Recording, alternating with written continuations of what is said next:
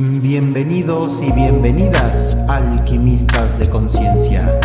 Bienvenidos al espacio donde todos los días aprendemos algo sobre cómo masterizar la experiencia humana. Déjenme, déjenme sacar el ejemplo de los niños genio. ¿Vale? Los niños genio son fruto, no es que no hubiera niños genio antes, claro que siempre ha habido niños genio, ¿no? Pero hoy en día se hacen más visibles porque tenemos más herramientas para detectarlos, tenemos mecanismos más efectivos para detectarlos y para potenciarlos. Entonces, lo que ocurre con estos niños genio es que tienen capacidades muy superiores a la media, ¿no? Sobre todo a nivel intelectual. Pero ¿qué ocurre? seguimos habitando un avatar físico, un avatar que tiene tiempos de maduración que no podemos presionar todavía. Quién sabe si eso cambia en el futuro cercano, pero al menos por ahora todavía tiene tiempos muy específicos. Entonces, tú puedes tener a un niño de 10 años con dos licenciaturas. Ya ha pasado. Pero ¿qué ocurre? Ese niño tiene todo el contenido de las dos licenciaturas, pero tiene 10 años de experiencia de vida. Punto. Y él todavía está entendiendo la vida desde un cerebro inmaduro. Entonces, si es cierto, están, son cerebros llenos de información y de contenido, pero para poder asimilar mucho de ese contenido, se necesita de una, de una pieza que no ha terminado de madurar. Y aquí viene el reto. El proceso de maduración entre el ego y el yo normalmente termina alrededor de los 25 años. ¿Por qué? Porque alrededor de los 25 años es cuando termina de desarrollarse la parte frontal, que es toda la corteza prefrontal y los lóbulos frontales, que es toda esta zona de aquí. Eso no depende de cuánto, de cuánta contenido tiene el niño. Eso se puede almacenar todo en corteza, pero hay un tope. ¿Por qué? Porque esta parte de enfrente comienza a crecer cuando se activa genéticamente el marcador que dice ya es momento de empezar a hacer funcionar esta parte. Lo mismo que ocurre con nuestros genitales, ¿no? Bueno, los, los este, caracteres sexuales secundarios, ¿no? Para ser muy ortodoxo. Entonces, eso, aunque yo tenga ocho años y me haya leído todo el contenido y me haya expuesto a todo el contenido sexual del planeta, mis gónadas no van a ir a esa velocidad. Mis gónadas se van a esperar a que mi marcador genético diga, ya comienza a producir testosterona, ya comienza a producir estrógenos, y entonces es cuando voy a empezar a vivir los cambios físicamente en mis gónadas y en el resto de mi estructura. Entonces, ¿qué ocurre? Los niños van muy rápido y se están llenando sus cabezas de contenido, pero mucho de ese contenido no lo entienden, no lo, no, lo alcanzan a integrar, porque para poder integrarlo necesitan esta pieza de cerebro que es la que nos permite hacer el análisis. El análisis del tipo, yo sé lo que es el sexo. El sexo es un pene y el sexo es tal y el sexo es no genital y el sexo es y hay miles de variantes y ya, ya, ya lo entendí. Es más, me leí todas las, ya vi todas las películas habidas y por haber, ya, ya lo entendí, ¿vale? Eso puede hacerlo cualquier niño que tenga acceso al contenido. Él me cuida, no me cuida, debo, no debo, me ayuda, no me ayuda, esto es lo que quiero, no es lo que quiero, ¿cómo suma esto a mi proyecto de vida? Esto no se puede realizar si no se tienen los lóbulos prefrontales desarrollados. Y ahí está el tema. Ese es el mero meollo del asunto con respecto a la adolescencia. ¿Por qué? Porque hoy en día lo que está ocurriendo es, y tenemos que aceptarlo, antes, de, generación en generación, el, el gap generacional, ¿no? digamos que era bastante sorteable, porque no cambiaba mucho el contexto de vida de papá con el contexto de vida o la dinámica de vida del hijo, no variaba mucho. O sea, la única diferencia era que el abuelo cortaba con un hacha, el papá cortaba con un hacha, el, abuelo cortaba con un hacha de acero hecha a mano, ¿no? El papá ya no la había hecho él, ya la había comprado en una ferretería, ¿no? Y pues el hijo ya utilizaba una sierra eléctrica. Básicamente esa era la diferencia, pero la dinámica o la actividad seguía siendo muy parecida. Hoy en día no. Hoy en día resulta que el abuelo cortaba con hacha hecha mano y el nieto ya no corta leña, más bien se dedica a recolectar criptomonedas en el metaverso. Y ahí ya estamos hablando de universos totalmente diferentes. Y ni el abuelo ni el papá ni siquiera entienden la realidad de la nueva generación. No la entienden. Entonces, no pueden darle un consejo sobre algo que no entienden. Y ahí es donde está lo complicado. Esta generación que está viviendo ahorita, que está llegando a la adolescencia, se está enfrentando a un reto muy grave. ¿Por qué? Porque tiene un panorama, un horizonte completamente nuevo y no tiene un guía atrás. Literalmente lo están descubriendo sobre la marcha y no hay límite. Voy a regresar un poquito atrás. Las generaciones pasadas se les metía mucha información y se, y se reforzaba mucho el tema de la memoria. Te tienes que acordar y te lo tienes que saber de memoria y te tienes que saber las tablas de multiplicar al derecho y al revés. Y te tienes que saber la fórmula, ¿no? De, de pi lo tienes que saber, ¿no? ¿Por qué? Porque si no está aquí adentro no sirve. Así era antes y hacía sentido. Hoy en día ya no hace sentido. ¿Por qué? Porque hoy en día si no lo sabes, Google te lo dice. Y todo el conocimiento humano está al alcance de un dispositivo inteligente. Todo el conocimiento humano. Y a cualquier nivel de entendimiento. Entonces, ¿qué ocurre? No, no es cierto que yo, las habilidades han cambiado tanto. No necesito saberlo. Solamente necesito saber buscarlo. Y aquí ya estamos en un universo distinto, con reglas de juego diferentes. Entonces, voy a regresar un poquito. Tenemos una generación pasada que de repente estaba muy en el ego, ¿no? De límpiame el trasero, dame de comer, buah, buah, consiénteme. Y de pronto hay una brecha generacional que los separa y entonces este adolescente dice, déjame, aléjate, que yo voy a explorar el mundo.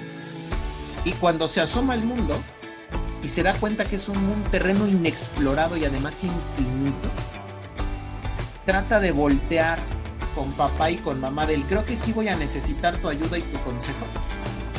Y papá y mamá dicen, en la torre, yo tampoco entiendo ese universo. Y entonces el adolescente se queda así como de, ¿y ahora qué hago? Y lo único que le queda al adolescente es aventarse. Aventarse a la experiencia, sin haber terminado de madurar sus su herramienta que le va a permitir a eh, tomar buenas decisiones o decisiones que lo cuiden, la cuiden, o, o asumir las consecuencias. Ese es el gap, ese es el reto. ¿no? ¿Y qué hacemos ahí? ¿Cuál es nuestro rol? Bueno, de entrada sería fantasioso decir, ay, pues sencillo, aprende todo lo que sabe tu adolescente para que puedas guiarlo. No nos da la vida aparte se acaba de aparecer una de las adolescentes que estábamos hablando. y yo, ven. Invítala, invítala, ven, eso le interesa. Ven, ven, ven, ven. No es en serio, ven, Elena. Digo, para preguntar, aquí les esta es la adolescente de la cual estoy. Esta es de la adolescente de la cual estoy hablando. Hola, hola. ¿Estamos en vivo? ¿Estamos en live? Ah, que estábamos, estábamos en live. No, nosotros no. No, no. ¿Quién está en live, Elena? Ah, pensé que nosotros. dije... bueno, mira, aquí, acaba de pasar algo muy interesante, perdón que, que te interrumpa, no, eh, me quedo ahorita regresando con lo que decía Manuel de, de esta brecha, de cómo enfrentarla y el reto actual de, de 2022, ¿no? Porque esto no aplicaba cuando éramos adolescentes nosotros.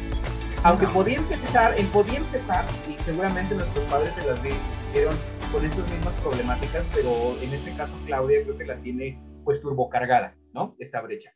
Eh, es muy interesante lo que acaba de ocurrir porque eh, nos, nos, bueno, nos dice tu hija, pues estoy en live y de entrada tenemos que hacer como que un ajuste rápido para entender nosotros, ustedes, ellos, no, quién es, de qué se trata, es de lo más común.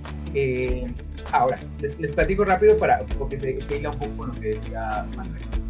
Eh, yo he tenido alumnos y tengo alumnos de desde 8 o 9 años, pasando por los maravillosos 13, 14, 15, 16, 18, que es lo más bello que puede existir para mí como, como alumno. Tengo un alumnito maravilloso, eh, debe de tener sus 12 años, 13 años.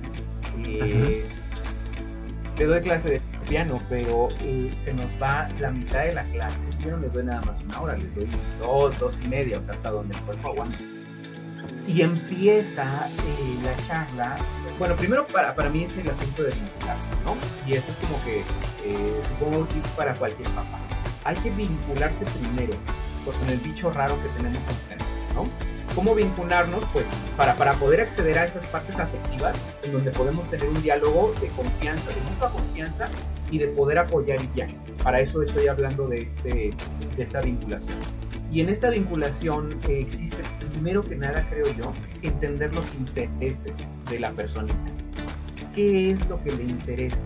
En el caso de este chico me, llevó unas cuantas clases a entender qué onda, porque si bien él pidió las clases de piano, no estaba interesado ni en la teoría, ni en la emoción, ni en el sentimiento, ni siquiera en, la parte eh, práctica. Él quería otra cosa.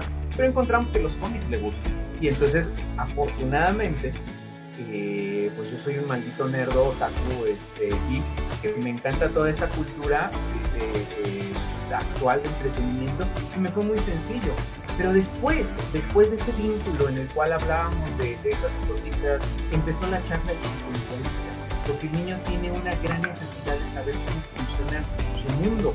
Pero una de las cosas más fantásticas entre él y la hermana que tiene 18 años es que lo que más quieren ellos dos en particular, tengo otra alumna que no, pero ellos dos en particular, es saber cómo controlar el mundo para eliminar la mayor cantidad de vacíos, de no certeza y poder transitar eh, fácil y sencillamente. Eso es lo que ellos dos necesitan en particular. ¿Cómo controlo esto? ¿Cómo no me está, cómo, cómo, cómo no entro en ansiedad por no poder anticipar el resultado? Y aparte son sumamente inteligentes. Y entonces vienen todas estas charlas existenciales donde se mataron a alguien y es bueno y es malo y la religión, pero es que la religión es mala. Y lo que más me ha funcionado hasta ahora, tanto con los adultos mayores como con los adolescentes, los médicos y todos, es entender el punto de vista de Y para eh, cerrar rápidamente mi, mi yo me di cuenta hace muchos años que cuando yo daba clases de actuación a mis primeros alumnos y les decía, vamos a caminar como la pantera rosa, lo sabían muy bien. Pero después pasaron quizá tres años o cuatro años y me cambiaron las generaciones. Y cuando yo decía, vamos a caminar como la pantera rosa, se quedaban como, ¿qué? ¿Quién es la pantera rosa? ¿No? Y en ese momento, yo tenía cuatro años, 23 años quizá, yo me di cuenta de tengo un problema, no entiendo cuál es el lenguaje de estas personas, qué es lo que ven, cuáles son sus referentes culturales, cuáles son sus referentes para copiar.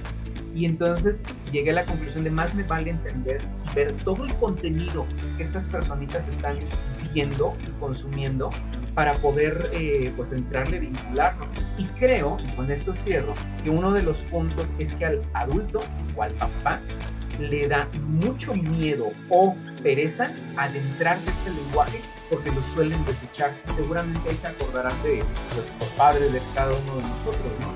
Cuando llegábamos con un interés nuevo, yo por ejemplo con mi papá y las computadoras, mi papá, mi padre es sumamente inteligente y aprende solo, es fantástico, pero llegó el punto en el que una computadora lo rebasó y ya no quiso acceder a ella y entonces pues se retrasó enormemente. Hoy en día el teléfono celular pues lo usa para hablar y para ver un vídeo de YouTube, o sea, no le, no le puede dar el uso, pero es por una resistencia voluntaria de no quiero ir allí, me da flojera o es del demonio o es absurdo, caricaturas feas, ¿no? Que, mis caricaturas en mis tiempos, entonces está, esta resistencia al cambio y bueno ya, eh, demasiado tiempo, Manuel, Claudia. Y yo, yo, yo coincido contigo, creo que, creo que están, yo más bien lo veo entre una mezcla de, de miedo y de rechazo, ¿no? De no, no me quiero meter ahí. O sea, este, porque, porque creo que va asociada al miedo, ¿no? De, no quiero verme vulnerable, así lo, así lo interpreto yo, ¿no? no me quiero poner vulnerable ante este escuinclo chamaco pedorro que hoy sabe mucho más que uno, sabe en conocimiento, ¿no? Porque vuelvo a lo mismo e insisto, nosotros somos la generación, el grueso, de el deber ser. Y porque yo lo digo y porque así tiene que ser. Y creo que hoy estamos entrando a un mundo de generación que todo lo cuestiona. Porque bien lo dijo Manuel, la información la tienen al alcance de un dispositivo móvil. Creo que una cosa muy importante para que lo tengas ahí en el tintero y nos puedas comentar, creo yo, y desde mi experiencia profesional es no demeritar, o bueno, lo pongo en, positivo, entender el valor de lo que él o ella está haciendo. El ejemplo que pasó ahorita, ¿no? Que llegaba la hija de Claudia y nos compartía, pues es que estoy en un live. Creo que el papá normal, común y corriente o el grueso de la población diría, ¿y eso qué? Eso ni siquiera es importante, no ganas dinero, estás haciéndote tonto ahí en el, en el Facebook o en el YouTube, eso, eso qué, o sea, lo importante es el estudiar o lo, o lo que yo estoy pidiéndote quizás es más importante. Entonces creo que es muy, muy bueno legitimar y, e interesarse por lo que a ellos les parece interesante. Y otra cosa eh, que, quiero resaltar es, y se lo he dicho yo creo que a dos o tres papás en mi vida, no han sido nada felices por este comentario, porque me llegan a decir, es que mi hijo es un genio, porque es, es, es fabuloso, le doy el teléfono y de inmediato sabe cómo usarlo entonces es, es, un genio, ¿no? Y yo les digo, señor, con todo respeto, el genio no es su hijo, el genio es el que hizo el aparato para que hasta un niño pueda usarlo. La única diferencia es que el niño no tiene miedo de romperlo y usted le aterra el hecho de explicarle algo y que. Creo que con eso acotamos, Manuel, ahora sí, por favor, regalo su comentario. Ok, de entrada quiero dejar algo de esperanza en el proceso, ¿no? ah, ¿Cuál es la esperanza? No importa si estamos hablando de la generación de las cavernas, o de la generación de los griegos, o de la generación este, eh, eh, medieval, o de la generación ¿no? del renacimiento, ¿no? la industrial, la postindustrial, la tecnológica, la digital o la del metaverso la existencia humana tiene elementos en común. Todas las existencias humanas tienen elementos en común. Y no importa si nuestros hijos o nietos las viven aquí, en Marte o en, el, en los 16 universos paralelos del metaverso, ¿no? En tiempos variables, este, con avatares este, configurables, no sé qué, ¿no? Eh, no importa. Vamos a seguir estando atados hasta cierto punto a ciertos, ciertos lineamientos de la existencia humana. ¿A dónde voy? Al final, todos estamos buscando entender la experiencia humana, vivir la experiencia humana y trascender la experiencia humana. De eso se trata el juego. Entonces, si nos, si nos atoramos en la forma, se vuelve un problema. ¿Por qué? Porque si, el, si viene el nieto y le pregunta al abuelo, abuelo, me gusta una niña, ¿qué puedo hacer para gustarle? ¿no? ¿Qué puedo hacer para llamar su atención? Y el abuelo le dice, llévale flores. El nieto va a decir, ¿qué? O sea, ¿no le hago una playlist? ¿O cómo funciona? O sea, ¿qué? O sea, yo pensé que le tenía que. Que le, que le tenía que hacer un, este, un avatar, ¿no? Y mandárselo, ¿no? O, a lo mejor diseñar un NFT y mandárselo a su, a, a, través del metaverso. ¿Cómo que le regale flores? ¿No? Entonces, si nos atoramos en la forma, en la parte superficial, no hay forma de conectarnos con las nuevas generaciones. No hay modo. Y no hay modo porque estamos cableados en una generación pasada y por más que tenemos plasticidad neuronal y que por nuestra curiosidad pudiéramos tratar de mantenerla al máximo, sí hay un límite. Entonces, no nos va a alcanzar la vida para entender todo lo que sabe un chavito de 12 años. No hay modo. Él, él nace, o sea, nosotros ya traemos un montón de contenido atrás y muchas de las cosas a las que está siendo expuesta un chavito de 12 años, ¿no? Ya rebasa lo que nosotros, hasta donde nosotros llegamos. Entonces, tendríamos que de entrada ponernos al día y ya luego aventarnos todo lo que el chamaquito de 12 años ya sabe, vamos muy retrasados en la carrera. No les vamos... El punto de vamos a conversar de igual a igual y te voy a entender perfectamente y tú me vas a entender perfectamente, creo que es una fantasía. Esa es mi opinión. Entonces, donde sí podemos conectar tanto con generaciones pasadas y que por eso podemos leer a Shakespeare y entender de lo que estaba hablando.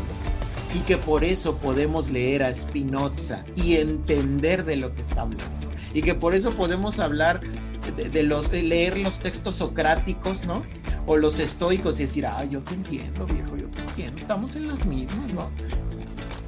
Es, es, eso no, no, no, no muta a lo largo del tiempo y es en el fondo el fondo es, al final te gusta una niña o un niño y lo que estás buscando es llamar su atención porque quieres vincularte con él o ella. ¿Por qué? Porque al final lo que buscas es generar intimidad. No importa la forma, sino el fondo, ¿no? Entonces, así como en su momento las generaciones querían experimentar, porque de eso se trata la experiencia humana, de tener vivencias y experiencias, y eso incluía, lo más alocado era subirse a la montaña rusa, ¿no? Y hoy en día lo más alocado que existe es conectarte a nivel sistema nervioso central a una máquina de realidad virtual que te mande a no sé qué universo, ¿no? Que son experiencias radicalmente diferentes, ¿no? experimentar la gravedad cero es parte de las experiencias cotidianas hoy en día. Ya parece que se hablaba de esto hace 10 años, 20 años. Entonces, lo que donde sí podemos conectar, y aquí es donde justo creo que podemos darle mucha esperanza, o podemos tener mucha esperanza a los papás, es en el momento en el que uno, sí tenemos que ponerle un límite en este proceso de transición. Y los límites es, hay experiencias que te cuidan y experiencias que no te cuidan. Y dentro de mi mundo limitado de adulto, generación millennial o generación Z o generación X o baby boomer o lo que sea, desde mi limitante, ¿qué crees? Si voy a limitar tus experiencias. ¿Por qué voy a limitar tus experiencias? Tal vez no esté tomando las mejores decisiones y tal vez sí te esté limitando de vivir algunas experiencias importantes para ti. Pero ¿qué crees? Mi criterio está fundamentado en el desarrollo de mis lóbulos prefrontales mismos que tú no tienes desarrollados todavía. Entonces, prefiero limitarte una experiencia, ¿no? Y con esto cuidar algo importante en el futuro, a dejarte la rienda suelta para que vivas cualquier tipo de experiencias que terminen lastimando. Entonces, yo desde mi, criterio arcaico y obtuso de generación anterior, sí te voy a prohibir muchas cosas. Y si te atreves a experimentarlas fuera de los, de los límites permitidos, sí va a tener consecuencias tu conducta. ¿Sí? ¿Por qué? Porque estamos ganando tiempo. Eso es lo que estamos haciendo. Lo que estamos, sabemos que estas generaciones están aventando a vivir experiencias en un universo, en una realidad que nosotros no entendemos. Ya lo sabemos. Y sabemos que los únicos que podrán tomar las mejores decisiones en ese universo que nosotros no entendemos van a ser nuestros hijos. Pero para poder vivirlo, primero para, para, para que puedan tomar esas decisiones, primero tienen que terminar de madurar sus cerebros. Y, eso, no, eso no depende de cuántos libros lean ni de cuánta estimulación. Eso va a depender completamente de un tema biológico y de un tema de rebote con un guía. Entonces, a nivel de forma no, no te puedo guiar, hijo mío, no te puedo guiar. A nivel de fondo, sí. Y de hecho, voy a tener conversaciones que probablemente no quieras tener porque quiero mandarle la mayor cantidad de sangre que pueda a tus lóbulos prefrontales para que maduren lo más rápido posible. Y te voy a limitar un montón de experiencias hasta lo más que pueda cercano a los 25 años para que cuando tomes esas decisiones a los 25 años, yo por lo menos sepa que ya las estás tomando con lóbulos prefrontales Y bueno, hasta aquí vamos a dejar este episodio. Muchas gracias por compartir este tiempo conmigo. No olvides que si te gustaría que tocáramos algún tema o te quedó alguna duda sobre lo que platicamos el día de hoy, puedes contactarme ya sea a través de mi página www.rediscovering-medioyourself.net o también puedes interactuar conmigo a través de redes sociales. Aparezco en Instagram, TikTok, YouTube y Facebook como transmutare.mx.